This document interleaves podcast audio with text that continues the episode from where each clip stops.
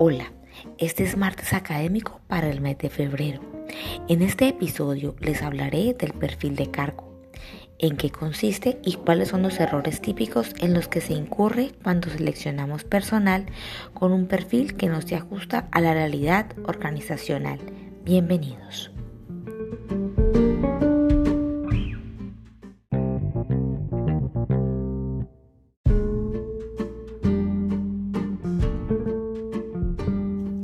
Gestionar el talento humano hace parte de un buen proceso administrativo. Este tema lo veremos en marzo. ¿Recuerdan el episodio anterior en el cual comentamos cómo preparar la hoja de vida? Pues bien, diseñar perfiles acordes con los procesos de cada organización juegan una parte importante cuando se coteja con la hoja de vida, ya que podemos seleccionar el colaborador idóneo porque encontraremos coincidencias que permitirán realizar los primeros filtros para proceder con la aplicación de pruebas, que pueden ser eliminatorias o clasificatorias.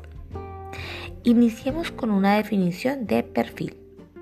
Los perfiles son descripciones concretas de las características, tareas o responsabilidades que tiene un puesto en la organización así como las competencias y conocimientos que debe tener la persona que lo ocupe.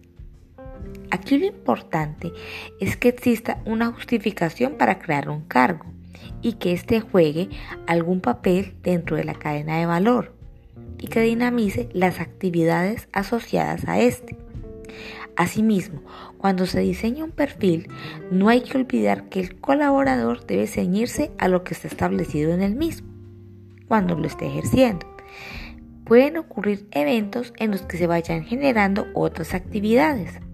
Por lo tanto, este documento debe ser sometido a una actualización, luego de una previa revisión de cargas laborales que no vayan en detrimento de la seguridad y la salud del trabajador, así como del clima organizacional. ¿Qué partes tiene el perfil? Generalmente tiene cinco que pueden ser descripción general del puesto, perfil del candidato, competencias personales y profesionales, indicadores de desempeño del puesto, compensaciones y beneficios, esto último como opcional.